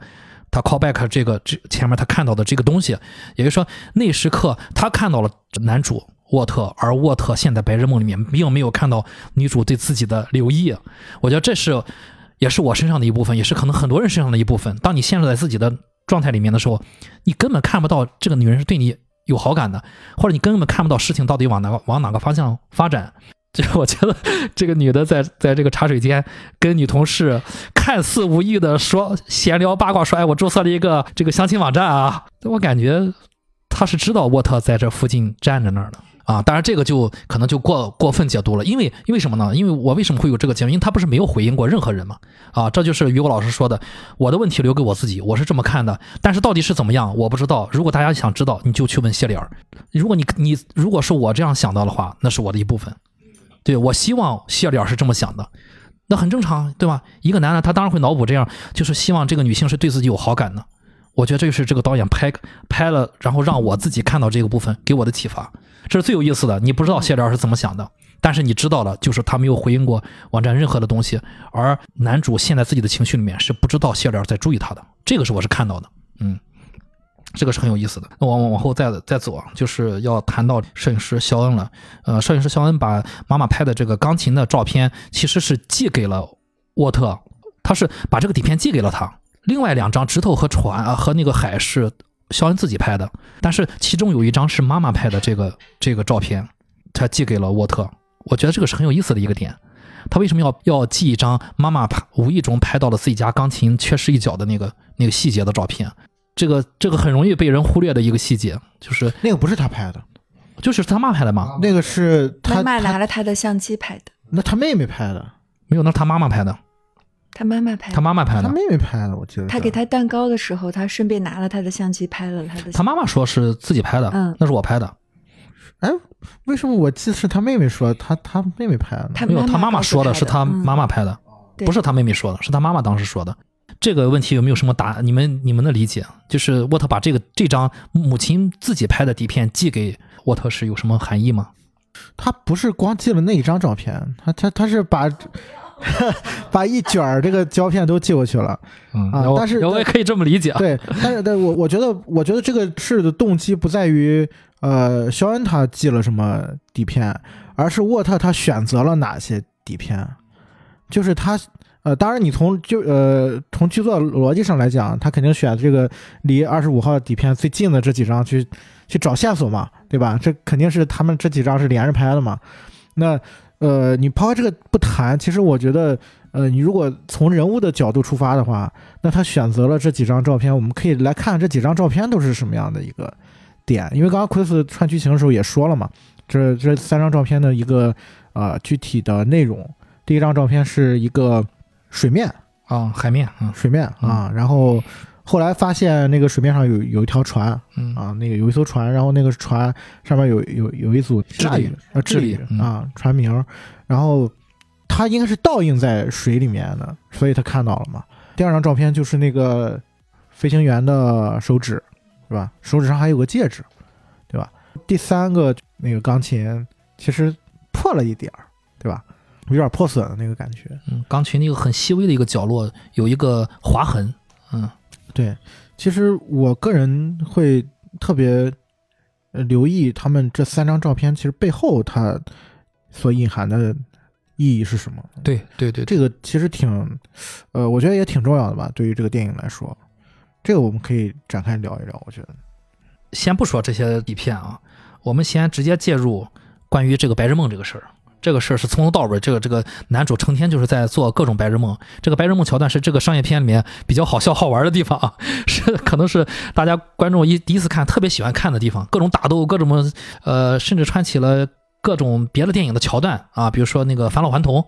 啊，对，说说起来，这个电影还有一个桥段，就是他去到努克机场，落到格陵兰岛，降落到努克机场。他第一次去寻找肖恩的时候，他下了车之后，遇到一个当地的土著，坐在一个小房子里面，说：“我来租车。”他说：“有什么车？”他说：“小红和小蓝。”啊，Blue One 的这个 Red One，你要哪一个？那不就是这个直接致敬了《黑客帝国》嘛？就《黑客帝国》里面就是那个谁，他问那个 Neo 对吧？两个药两个药丸，蓝药丸还是就是他那个车的放的左右都是对称的，都是对应了那个《黑客帝国》蓝药丸回到这个社会中啊，回到你的这个世界中，红药丸去母体，我们去看看到底是什么。最后这个尼奥说，就是拿了那个红色药丸就吃掉了嘛。然后这个男主也是，我要这个红色的小车，就我开着去看看，身临其境一下去看看到底会发生什么。就我当时我看到这儿是我是有点感动的，就是又好玩又感动。这个我们刚才说了，就是它是个白日梦啊。就为什么我们其实我们也有白日梦时刻？为什么我们和他一样会有会喜欢做白日梦？白日梦有有一些白日梦是可能是天真的、浪漫的，有一些可能就是呃稍微阴暗的、不好的情绪、负面情绪。白日梦是是什么？大家可以聊一下，简单聊一下。我觉得白日梦就是你你未完成的那个部分，因为我觉得这个点有点类似于是呃《心灵奇旅》里面那个那个心流的那个概念，它是你的一个未完成的一个部分，它是你的一个需要的部分。其实通过这种方式是达到一种疗愈的效果的。我觉得我可能在现实当中我获不得获得不了的东西，我通过这种方式其实是把它放到意识层面，然后我进行一一定的加工，然后变成一种我可以掌握的部分。然后它其实是我个人觉得，无无论这个梦它是呃你的阴暗面也好，还是你阳光面也好，对你个人来讲都是积极的。至少从我个人的角度，因为我我也经常会有那种状态，当这种状态出现的时候，对我自己来讲，从我的心理的角度，呃是有帮助的。就那一时刻发生之后，我个人是舒服的。这个角度来讲，我觉得是一个积极的部分吧。嗯嗯，我发现随着我的年龄增长，白日梦变少了。哎，其实和这个电影其实也有硬核啊，人都可能都会这样。小的时候白日梦特别天马行空，各就是很多吧，甚至发呆可能也算一种白日梦。那随着年龄增长，白日梦会呃少一点。尤老师怎么看？就是白日梦？呃，刚才夕阳说的那个，就是就是在我们内在还有很多的，比方说达不到一些期待和要求的时候呢，白日梦是一种很好的补偿吧。啊，因为我有一个学生，他就在讲，就是他每次想到他将来可以怎么样的时候，就特别开心。哎，就是现实当中呢，总是有一个达不到的东西。啊那么白日梦呢，经常会，你比方说父母说你要考到九十分儿啊就好了，那么这个小孩就会梦想考了个一百，就是那种又得到了肯定又得到了满足的那个东西。往往为什么说白日梦呢？都是带着一定的幻想成分的。那么幻想就是那个小孩补偿自己的无能感的一个一个很好的一个手段吧。啊，就是在我们很小的时候被期待做他那个年龄做不到的事情，那么这个期待时间久了呢，这个小孩就会觉得很挫败感。说自从有了白日梦以后呢，就会让他自己生活达到了一种平衡。如果没有白日梦的话，这个小小朋友就会抑郁掉。所以说，这个白日梦是自救的。对，我也有这种感觉，我也去回想了我为什么白日梦会稍微变少一点。我小时候很多白日梦起起到这个作用的，这是我对我自己的以前白日梦的一种看法。嗯，它是就是在支撑着我，然后去弥补我的一些做不到的事情的。我通过白日梦去把它换回来。嗯，其实往往就是刚刚我说的那种，比方说父母要求你考九十分，你会梦见一个梦想到考到一百分儿，所以他会有超能力，就是我我让你都想象不到我有多好，所以就在的梦想的环色彩会。觉得很真实吗？嗯他这样想的时候，倒不是说很真实，最主要就是让自己好好受一点儿。对对对对对，过去这段对他这个电影好像第一段白日梦就是那个救狗吧，嗯起火救狗超。级英雄，那那个他把它放到第一段，我觉得是很重要的，也是非常代入感很强的。我想了一下，可能青春期的时候，我经常做对于异性做这种白日梦，我能为他做点什么，他来感谢我，然后我们俩就在一起了，很正常。只是电影把它视觉化了，就觉得好像很好笑。好笑之外，你想一想，好像做过无数次了。对，这就像一个剧本一样吧，啊，他就想我下次一定要这样演，这个剧本先在这个梦里边呈现了，当然那一刻他一定相信他可以做到的，啊，他并不说过是他觉得是幻想，他就不幻想了，那一刻他自己都相信他会那样。雨果老师，你做过白日梦吗？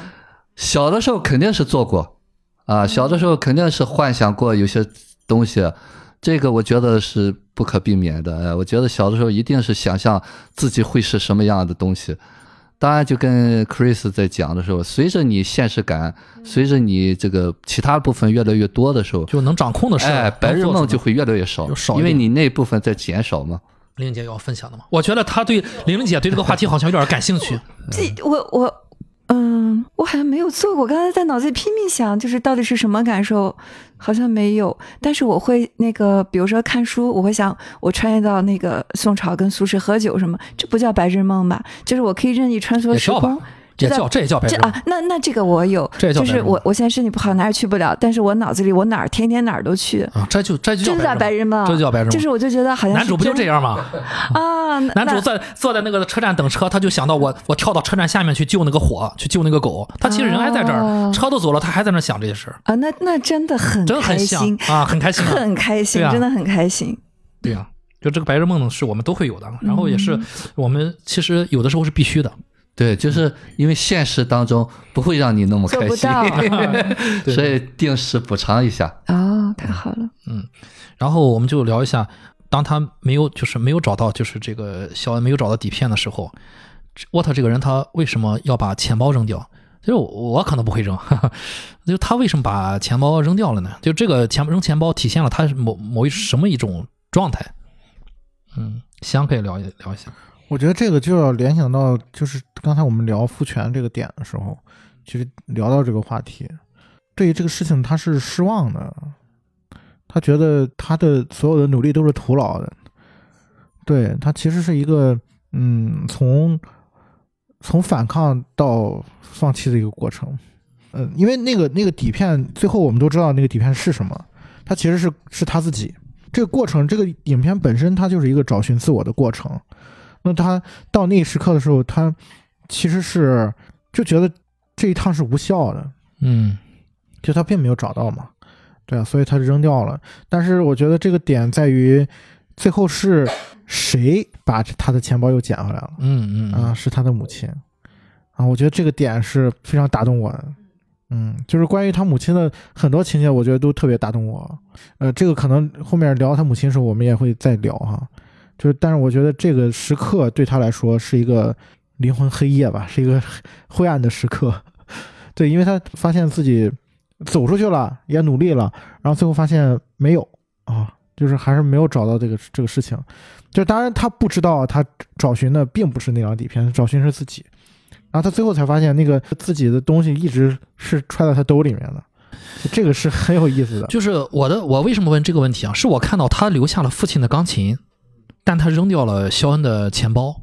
我在想，如果说他投射了肖恩就是一部分父亲的那种感感觉的话，呃，他为什么要扔掉这个东西？或者说他其实也想卖掉钢琴，但是却不能，那个东西是他卖不掉，他嗯不是说他不想，他是不能。对，就是像你说的，他就是他在影片的前半段，他是放不掉这个责任的，嗯就是没有办法让自己放松。呃，尤老师怎么看呢？就是钢琴和钱包这个事儿。其实这是它两个部分吧，啊，其实那个刚才夕阳在说的时候，我想到是什么呢？就是那个钱包呢，就就是他父亲给他的肯定，上头写的那些话，嗯好像哎呀很懂他啊哦，你不就在坚持这个东西吗？但是呢，他后来发现了，我都你肯定了我也没有用，最后我还是被炒鱿鱼了，我啥也没有。所以说他那一刻是对那个你总是画饼给我，没有实际给我的那个东西的一个反馈，就是那个小男孩的那一刻的表达。当然，那个不卖钢琴也是那个小的时候，哎呀，这是留着爸爸那个东西。忠诚，对，其实那个有一段就是那他妈妈说了一句话哈，我不知道你们留意到没有，就是妈妈说你在用一个你爸爸名字的一个地方打工，得多不容易。啪啪仗。对啊，对，嗯其实妈妈不承认，对，很他不承认很理解，但是他为什么从那他要离开了？其实这里头是很矛盾的。他在那个打工的时候是痛苦的，但是他又要那个痛苦。对，所以他那一刻呢，他自相矛盾，他不知道怎么样去表达。他就是到最后，他跟施热打那个电话，他才把这个事儿给表达出来了。他跟他妈都没有办法说这个事儿他一直不是，他一直是否认这个事儿的。对，他说：“这跟我来说，就是这两个事儿没关系，没关系。我觉得还有一点就是他特别善良，就是他自己很难过的时候，觉得妈妈丧失的比他还多。那这个时候他家说一点存款都没有，我不能这时候再表现出我很难过，让妈妈更难过。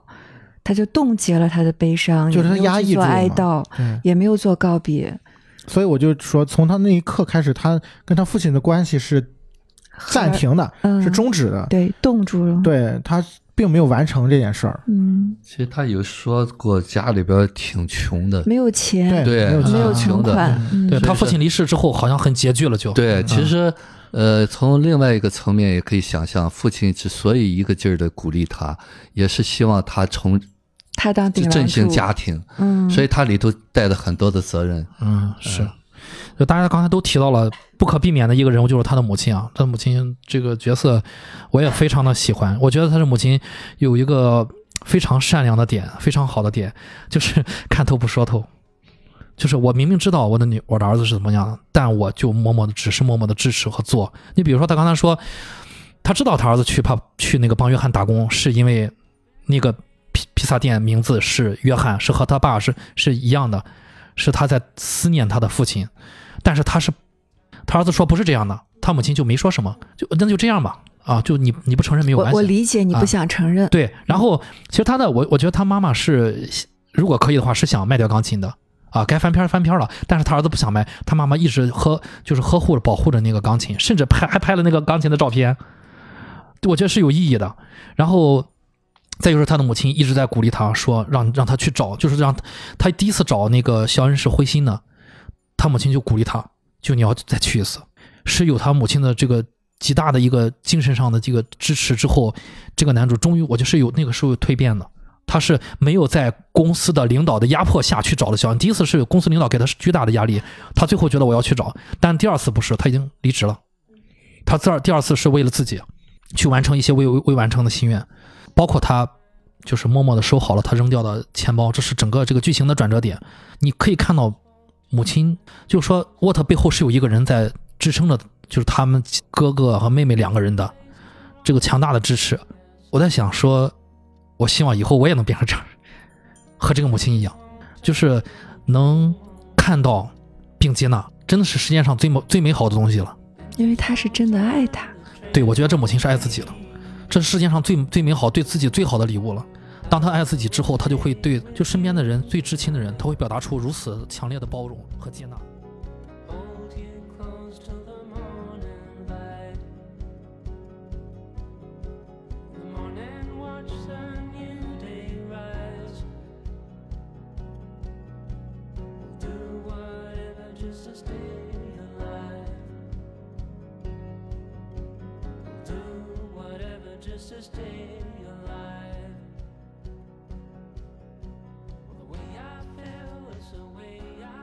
你们怎么看待母子的关系？因为你以及你们对母亲有什么感受？你们可以聊一下。我们交出母亲的这个人物。我觉得母亲有两个点啊，这个电影我非常被感动的部分。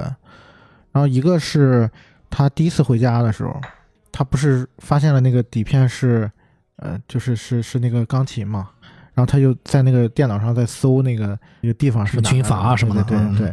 然后这个剧情前面一个剧情是他在那个他很沮丧嘛，当时他也是就是回来之后就被被解雇了嘛，然后他就当着他妈当着他妹妹的面儿，然后他也是有有一些爆发吧，就说那个我被解雇了，就那一个瞬间，就是他妈妈跟你就回头去看他妈妈跟他妹妹的表情，哇，那个表演特别好，就他两人完全没有表现出对这个这个多大点事儿？，对，就是嗯他 fire 这个事儿有什么情绪上的感受？我当时在想，哦，导演刻意的就是让演员在那时刻是这样的表演，那他怎么去说这个事儿？然后，哎，接下来一场戏就是他在房间里面找那个那个位置，然后他找到之后，他他妈把那个蛋糕拿进来了，然后他妈妈说，那意思你应该去啊，啊，就去吧。那个时候他才说了啊，你那个解雇这事儿没什么，不叫什么事儿，不要不要在意。然后这是这是第一个细节，第二个细节是他最后卖掉那个钢琴的时候，那场戏我特别特别呃被感感动到，是他他跟他母亲道歉嘛，啊说这个对不起，还是把这个钢琴卖掉了。他母亲说了一句话：“咱都是大人了，该自己承担点，就是该就是自己心里有数啊，都是大人了，这个没必要说了，都是大人了。”那句台词其实特别打动我，都长大了，都是大人，这有什么呢？哦，就是这两个东西是特别，反正我我我对这个片子最大的感感动都是来源于这个部分。嗯，你们可以聊一下为什么母亲能看到他扔的钱包这个事儿，我觉得很神奇啊。这不是很多父母都在干的事儿吗？孩子把什么东西扔了，妈妈觉得你总有一天会后悔的，或者这不是你很喜欢的吗？我先给你留着，等你想要的时候我再给你。将来你也会成为那样母亲那样的人物。我觉得他妈妈就是很懂他，他觉得这个钱包对他有很大的意义。一个是就是他一个那么喜欢的人对他的肯定，再一个他会觉得儿子身上也有这个 Sean 的这个品质，只是他可能还不知道，或者他这么多年把它掩盖了，所以他可能觉得这个非常有意义的。嗯，其实早有蛛丝马迹，不光是钱包，所有的东西都在箱子里面，对，登山包、日志旅行日志、照片，所有的东西都在里面。就是我现在特别相信，就是那个量子纠缠，就所有的事情可能在很久之前发生那，它将来还会再发生，或者再互相被吸引。包括刚才说那个是要为什么跟他会互相喜欢，那他们可能之间就是一个量子纠缠的关系。他和这个西恩攀岩的这个，我觉得都是一样的。他们可能在很久很久多少多少年，他们就是一个人或者分裂出来什么什么，身上都有各自的一部分。所以这些事情你。嗯，这个影片一开始就埋下了 N 多的伏笔，包括那个需要说他他冰箱一直修不好，那个修理工老不来，包括最后都有 callback。我觉得这些其实冥冥中都是、呃关联的。嗯，刚才于果老师说，我们可能都有机会变成这样的人。我其实也在曾经思考过这个事情，我就自然而然想到了一个问题，就是在变成这样能你能做能能你能到这样的人之前，我就会产生了另外一个问题，就是我为什么没有听过我妈说起来一些细节，在我这儿都忽略掉了，和沃特是一样的。其实这是很重要的一个，对我来说好像是很重要的一个一个点，就是我我如果想变成我妈或者说沃特的母亲这样的人，我我只觉得。首先，你要看到这些人在干什么，而我觉得我平时大部分的时间，好像有意无意也像沃特一样过滤掉了家里面人最关切的一些最普通的话。但你知道他为什么会过滤掉吗？因为他妈真的爱他，他很安全。人在很安全的情况下，耳朵不会竖着，脑子不会不会想着，就是自然而然的发生。天天就是跟吃饭吃喝拉撒一样的事，你不会特意去留意。嗯但是在一些特别重要的瞬间，你想起来，你可能就哦好温暖。但是你在做的时候，细水就是平平淡淡的是没有必要去那么抓马或者怎么样的。当然，我觉得还有一点是，这是这个片子更另外一个主题吧。我觉得你是否在当下？当你在当下的时候，你感你的感受是当下的感受。是同频同步的，对其实并没有。对，嗯这，个很多时候，当我们比如说我问你你刚才是什么感受的时候，其实我们说出的那个回溯的东西，其实并不是那个当下的东西，而是带有了一些印记的部分的东西。时间的加工，就我我不是，其实我觉得我不是在说，呃，沃特没有注意到他妈说了一个很重要的事情，就是肖恩来拜访过我。当然，这个事情就听起来是很炸裂的，就是就像好比我套在我身上，就是我妈跟我说肉肉从北京来去去找我妈了，我都没听见。我不是说这个事儿如此的重要，这么特别，我都没听见。我说最普通的事儿我也没听见，你普通的事儿都没听见，你这个事儿可能也就没听见了。就什么事儿我都可能很多事情我都会错过这个。对啊，你你看他每次做白日梦的时候，他都会错过一些东西。对对，我们刚才在是聊白日梦的时候，它带给我们很多积极的东西，但是其实它也有一个部分是让我们不在当下。不在当下。对，就是当你不在当下的时候，你你没有办法就是打开你的身心去感受你当下你所有的那些部分，就是你是感受不了的，嗯因为你是你是你是屏蔽掉的在一个。幻想里面。对，你是屏蔽掉的，所以你看，他这个电影当中，他有所呈现过这个部分，就是他关于那个底片的点。呃，除了我们刚才聊到的那三个底片的线索，其实还有一一张底片是挺重要的，是那个 Sherry 给他，嗯他看过那张底片的。那个底片是是那个水池，就是就是其实就是他每每天工作的时候都会坐在那个水池旁边，嗯就是他去看他那些底片的时候，就那个他拍的那那张底片拍的就是那个水池，嗯就是他兢兢业业的那个时刻，是他用午餐时间带着嗯午餐去到楼下，因为他上班的时候就要在办办公室，他在午餐的时间带着东西吃，带着咖啡去坐到楼下，用午餐的时间再去继续工作。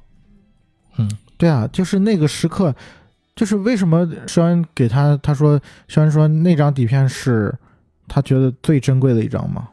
就我觉得他拍到的就是那个当下，他肖恩也想跟沃特说的也是那个当下，就是那个当下是沃特他他拥有的那个当下，只是他还没有意识到他拥有这个当下，所以他忽略掉了那个那个水池。如果当时他那个当下他是有他是知道他他在那个当下，他拥有那个当下的话，他就会更开心、更享受。对，嗯，所以其实其实就是你按快门的那一瞬间，不需要什么国内一线男明星的认可，嗯对，你当时你就按瞬已经按完成了按。下那一瞬间，你就应该知道嗯，对，啊，就是你你拍到了一个可能一个永恒的照片。你要的那个东西，就是存在的那个当下的东西是在的，在那儿了。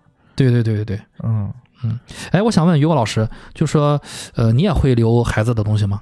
我没有刻意，没有刻意留。嗯，对，其实这方面我不是太细心吧，嗯。啊，就是有时候可能也挺粗的，嗯。啊，有时候经常我些东西想起来也找不着了，嗯，你自己的东西也找不着。对，对，可能我觉得男的都这其实样。我还觉得很重视一个东西，但是呢，经常会找不着。其实刚才你在说那个东西，包括夕阳在说的那个，我们每个人啊，都在那个就是所谓的不在当下嘛，不在当下，实际上就在我们的这个情绪里边，在那个模式里面啊。但是呢，虽然说不在当下，但是当下都在。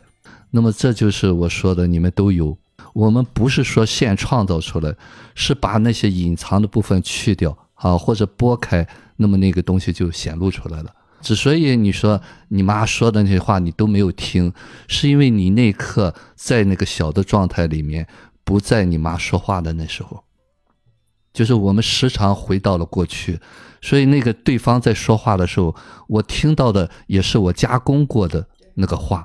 所以有一天呢，想以为是他妹妹说的。对，有一天你们不在那个里头的时候，嗯你就听见了。嗯就跟回放节目一样，你回放你三年前，哦，我那时候说了这个，但你当时在说的时候，可能也不知道自己在说什么，也不知道别人在说什么。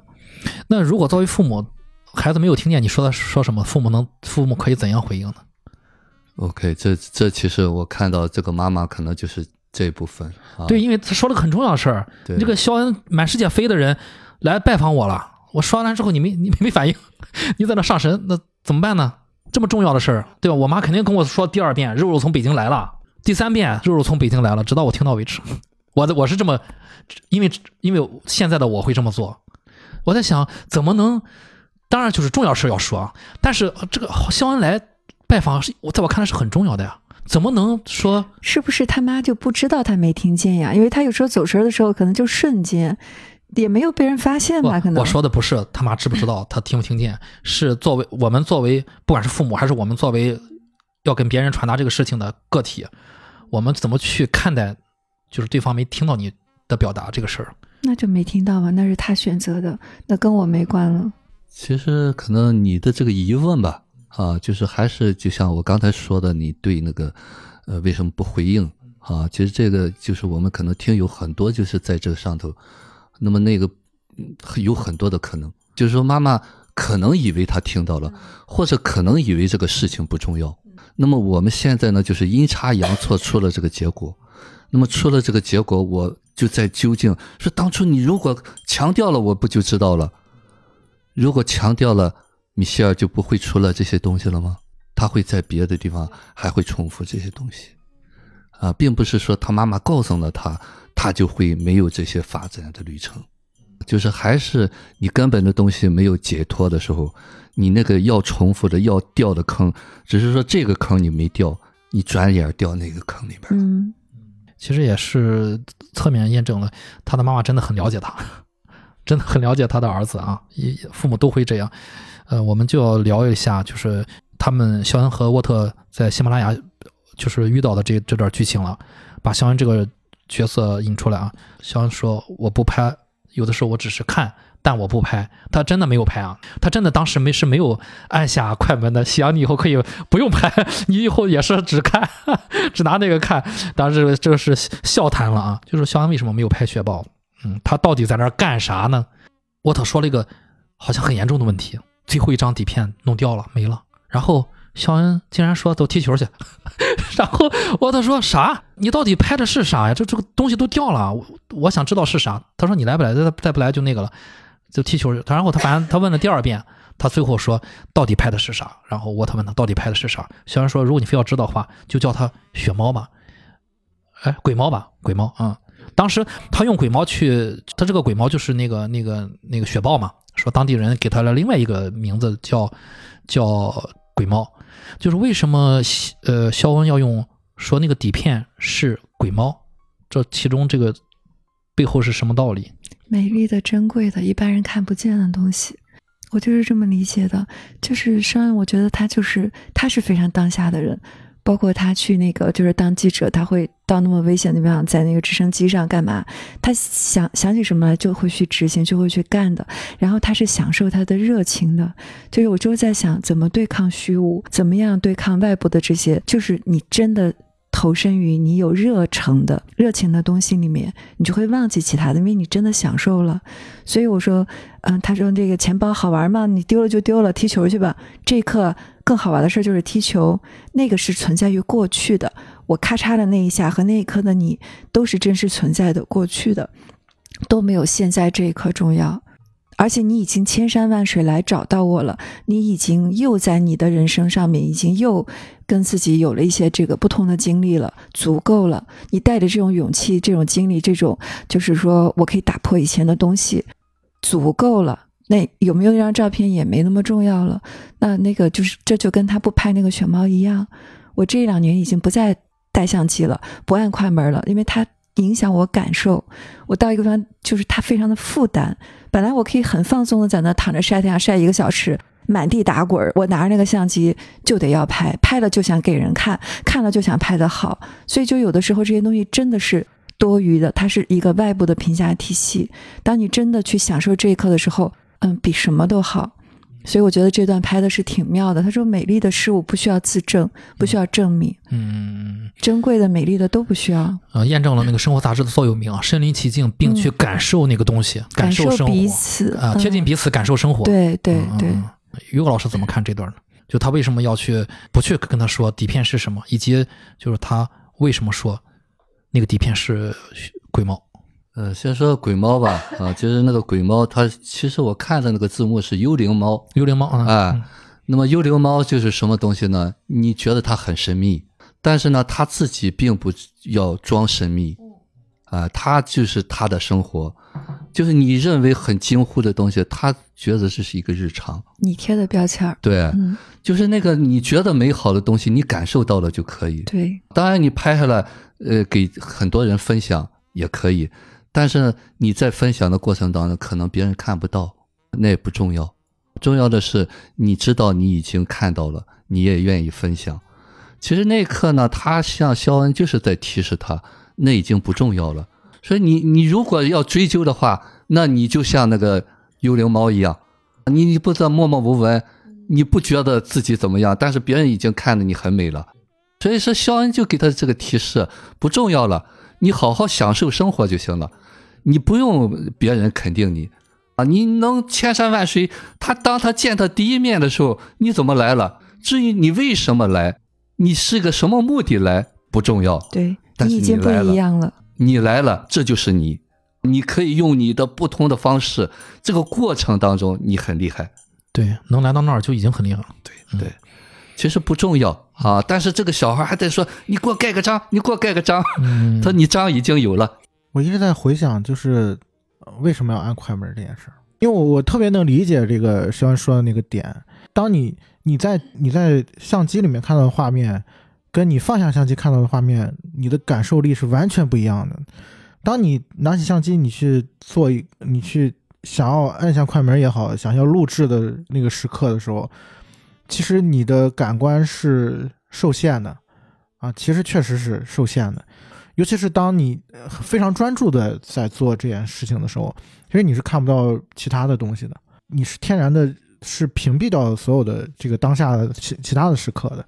但是我又在想，这个这个事情它本身它也是一种当下呀。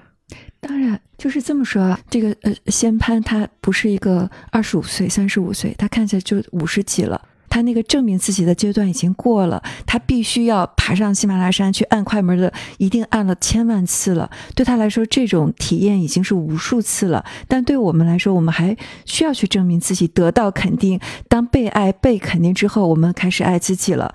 然后我们对这个事情的理解才能有这种类似放下，它是一个过程，我们处于不同的阶段。对，我觉得人生是一一个阶段吧。都很必要，都很美好。你不能说你按快门和那个哪个好哪个不好都好，因为你这刻就想按，你就想被别人看啊，你看我这么棒，你就是很棒，这不很好吗？对，因为完美啊我我觉得不在于你嗯你现在这一刻你要判断出你要你要做什么样的事情，嗯，而在于凭直觉真干了吗？对这一嗯时刻你想要做什么，对呀、就是这个更重要一些。你无论这一刻做了什么，都是你这刻很重要、很好的事情。对如果能有这种心态，就怎么都好。对，包括就是我说刚才提到，为什么我我在提那个沃特他他最后那张照片拍他在那个水池边在看那个底片，嗯、对，这然后个生活杂志的最终的封面是一张普通男人的秘密生活。但他没有买，没有当下买。对，然后那张照片我说如果是。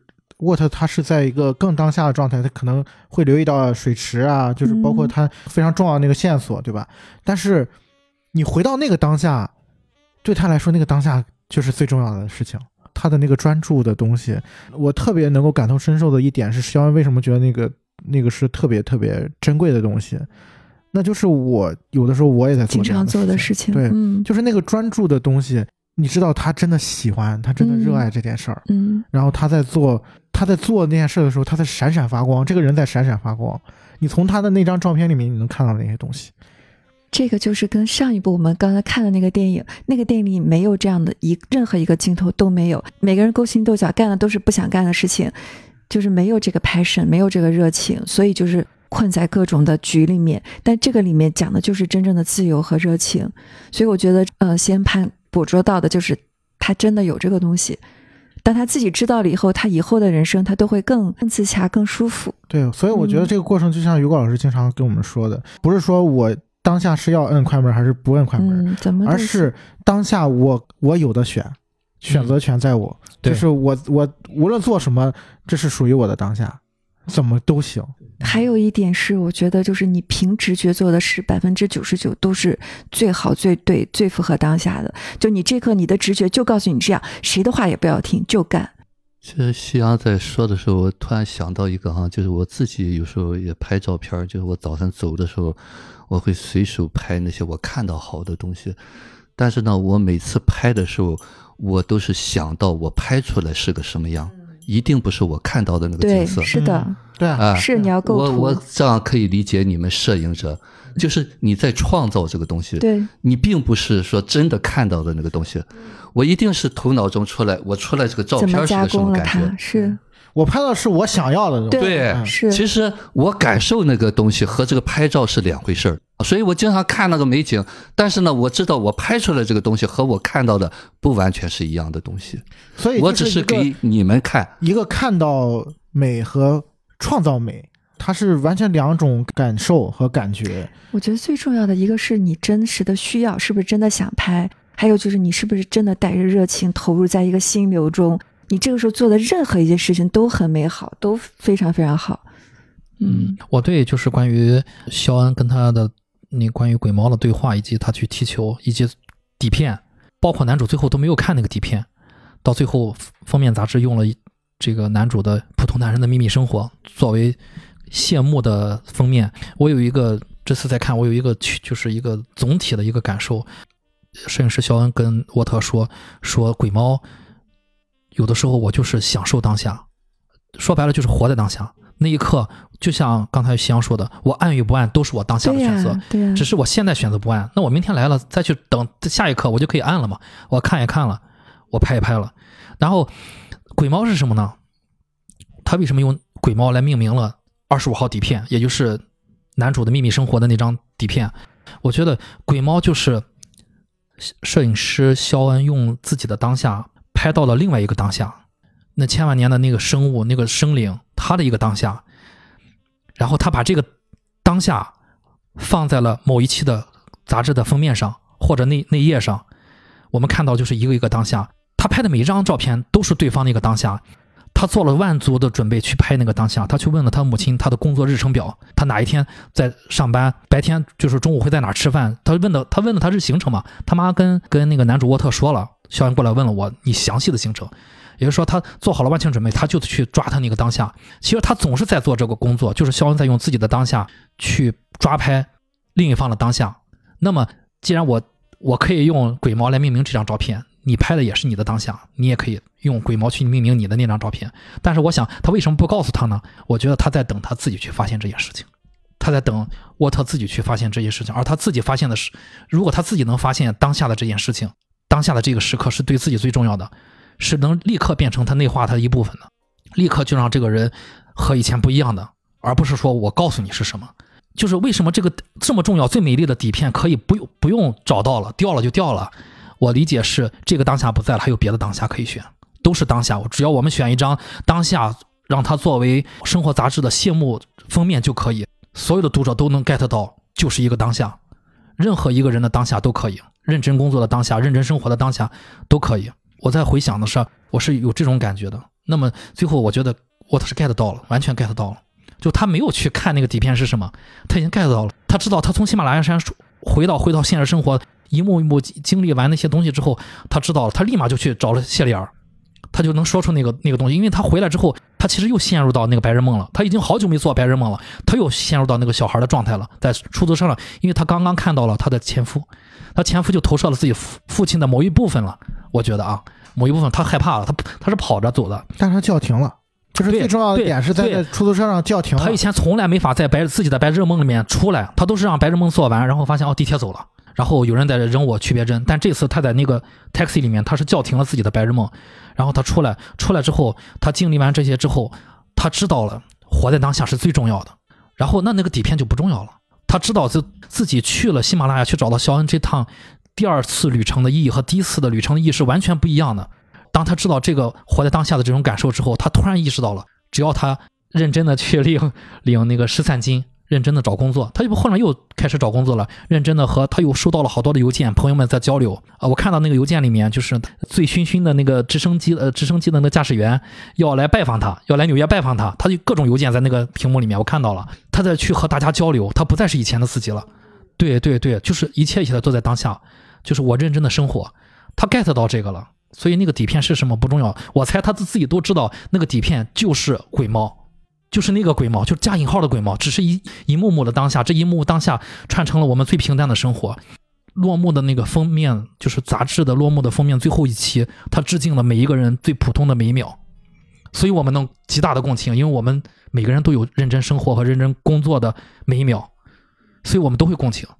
我们在看到那个杂志的封面的时候，这是为什么大部分人都会喜欢那个结局？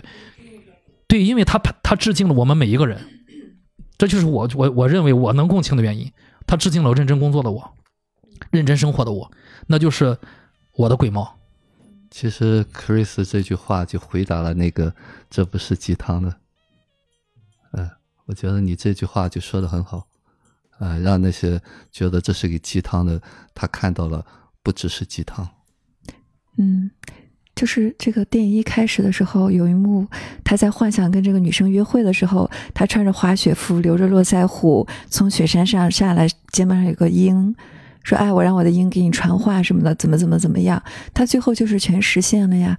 他完全就是他当时白日梦里的那个样子，包括就是你一开始的时候说，呃，在直升机上，或者是说在滑板的时候那种完全的放纵，就是那么那个，我觉得是，嗯、我第一次看的时候也是挺挺爽的。就人在自然里面，在那种达到那种速度的时候，的确是会释放，然后你渐渐就觉得这个都干了，还有什么不能干的？包括跳过海，包括怎么怎么样，去经历很重要。当你的去敢于去经历的时候，过去的任何一件事情都不重要了。嗯，所以他那个封面他可以不用买，因为那都是过去了。过去和将来真的是都不重要的，他只会把人困住。对，当沃特不再陷入到过去的那个情绪里面的时候，他可以在被炒了鱿鱼之后，依然把底片送回到总部，所以他也可以因为那是他当下的选择，对。因为那是他曾经工作了十六年的地方，他是热爱生活杂志的，即便那个有一个让他讨厌的人在那儿，没有关系。啊。他把那个东西放在他桌子上之后，他问过他，他说：“我们这些老员工都相信生活杂志的座右铭。他说你相信什么？就是他其实是问在问你相信什么。我觉得，我觉得他仿佛在问我们每一个观众，就是我们的座右铭是什么？我们相信的是是什么？我们自己的那个部分是什么？就是他这十六年兢兢业业为的是什么？就是因为他和这个企业的文化是一致的。对对对对他最后还是来我我给你告诉你，你不要这么看不起我，其实我是怎么怎么样的。我觉得人就需要这个样。对，就是说这个企业文化表面上看是一个好像像是大家说的鸡汤，但实际上你仔细去想，他他对每一个工作的的员工，你第一天进来就能看到他那个大楼那儿写着，就那个 Time and Life 那个那个嗯那个大楼里面，他写着那个座右铭：冲破艰难，身临其境，贴近生活。嗯，我觉得这就是。我觉得这就是当下，活在当下。你只有活在当下，你才能冲破艰难，才能身临其境，才能去贴近彼此，并感受生活。对我的我的感受就是，就是一个看在看完这一遍之后，和十年之前看不太一样。嗯，它其实就是一个人成长的一个浓缩了一个过程。其实这可能是普通人放在很多年，比如说这个男主没有他十七岁的那件事，没有这十六年非常认真的工作，现在再给他这种刺激，他也达不到这种突然顿悟。就是前面所有的每一步都是非常必要和值得的，才会有有这个最最后的结局。嗯，我认为让沃特第一次感受到那个当下，就是他看到那个震撼的火山喷发时，呃，摄影师肖恩站在那个绝对的，站在那个那个飞机上面，呃，支了一个相机，把自己固定在飞机的机翼上面。而他在逃命，他在逃命的时候一回头，人家已经其实他那个时候他心情不是在逃命，他是在追寻，他是在找这个人，但是他不得不逃命。那一瞬间，有一个人划着划过巨大的对比啊、镜镜头也非常好啊。肖恩是从天上划过，那一瞬间他感受到，我觉得他感受到了一点点当下的，但是那个当下可能有对父亲的崇崇拜，但是我觉得那一瞬间他感受到了一点点当下。哦，他知道原来我们看到这么牛的摄影师，他那一一张张拍下的照片，都是他通过艰辛的工作，甚至要面临着丧失生命的考验，去一张张摁下来的。因为他每一刻都享受了呀，对每一刻都是说像别人的高峰体验，他天天都在享受啊。那为什么有这个 Life 杂志？为什么会照片这么重要？就是因为这样，因为他是真正的，就是比如说记者精神也好，已经消失了这些东西，曾经存在的这些东西，它为什么重要？就是因为它里面有真正的热情。嗯，对，对他热爱这个，并为之努力。嗯嗯但他小时候喜欢滑板，他也很喜欢刺激，他也很喜欢这种，他就是那个被封闭了，他现在又重新释放了。我觉得人跟小时候自己的梦想重逢的时候，这个可能比什么都开心。嗯，再就我刚才最早抛出一个问题，就是网站网站的那个托德总是被男主挂掉电话。其实现在想起来就也就顺理成章了，他总是人不在位的，他总是在想别的事情，在干别的事情。托德问的一些比较重要的问题，就和他的他的妈妈说的一些重要的话一样，就一次次被打断了。那个托德，其实在我看来，托德问的问题就是你的人生经历是什么？他就一时一次一次没有注意到自己是人生经历一直在有，但他认为那个认真工作重要，并不重要。嗯对，那个你其实你认真的在纽约的总部里面工作，就是。身临其境，嗯，就是在贴近生活，但他没有感受到这个人。我倒觉得就是有一个点吧，就是这个电影，我觉得最后可以留给大家的是什么是当下。就我刚才因为你在说的时候，我一直在回想，然后包括这里面的剧情，包括 What 这个人他最后的一个，你说他的他的发展也好，他的转变，他的成长也好，他最后有一个情节是，他跟 Sherry 走在街上，然后发现那个报摊儿，然后那个 Sherry 说，啊，这最后一期要出了，应该是今天吧。然后他们俩在报摊上看到了那个 Life 最后一期的那个封面，是 What 自己嘛。然后他俩人就走了啊，走了，走到走到一半的时候，那个婶儿说：“你是不是假装不在意？然后一会儿等我们分开之后，然后你再偷偷再去买买上三四本四五本。”然后沃特说：“对我就是这么想的。”那个时刻让我觉得，哦，当下是什么？当下就是一种真实，那种体验，在我的过往的亲密关系当中也也曾经体验过，那是非常美好的东西。就是你可以在对，在一个人的面前获得真正的自由，就是你你在那个当下是真实的，你所有的感受、所有的表达是真实的，你可以就是说不用再去背着那些包袱，你是真实的，不管你的真实的你是有多么的丑陋，或者说你可以附加各种自己的身上有各种的词，没关系，那是当下。嗯，你刚才问这个问题的时候，我脑子里就是当下就是真实，没有别的。在我看来就是真实，就是一个人老说我要活在当下，他永远活不在当下，因为他脑子里有一个目标要完成，他会判断我现在不在当下，我那一刻是在当下。当你说出来的时候，语言是有破坏性的，你说出来的时候，就是这事就不对了。当你能做到真实的时候，一切都是 OK 的。其实刚才 Chris 在问这个问题啊，就说为什么他老打断他啊？其实用一句话就是因为他不在当下，就是他总是觉得他想的那件事情更重要，更重要。就打电话这个当下不重要，就我们经常是这样。还有更重要的事情，就没有什么比我干这件事情比当下更重要的。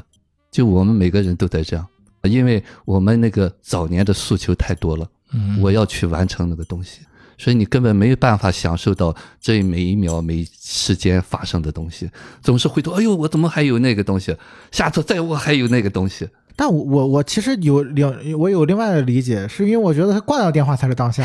我跟你想的一毛就是一样，就是嗯我我我在忙我的呢，你就别打扰我。就是我不嗯在意这个事儿，对对对对，就是这个事儿没有困扰到我，不着就是我现在我现在在喜马拉雅呢。对，啊，就是我要要我没空跟你废话我我要感受这个当下了，再见，挂掉了。就是他没有想过说，当然可能这个人如果是那个 s h a r 他可能就不一样了，不好去说。但是他这个情节会让我觉得说，我我不在意这个事儿，就是我不会因为这个事儿产生感受，就是说，哎，我挂了他电话，我会不会会不会让他觉得我怎么怎么样，或者怎么怎么样？就是我给他附加这些东西，我的焦虑不在这儿。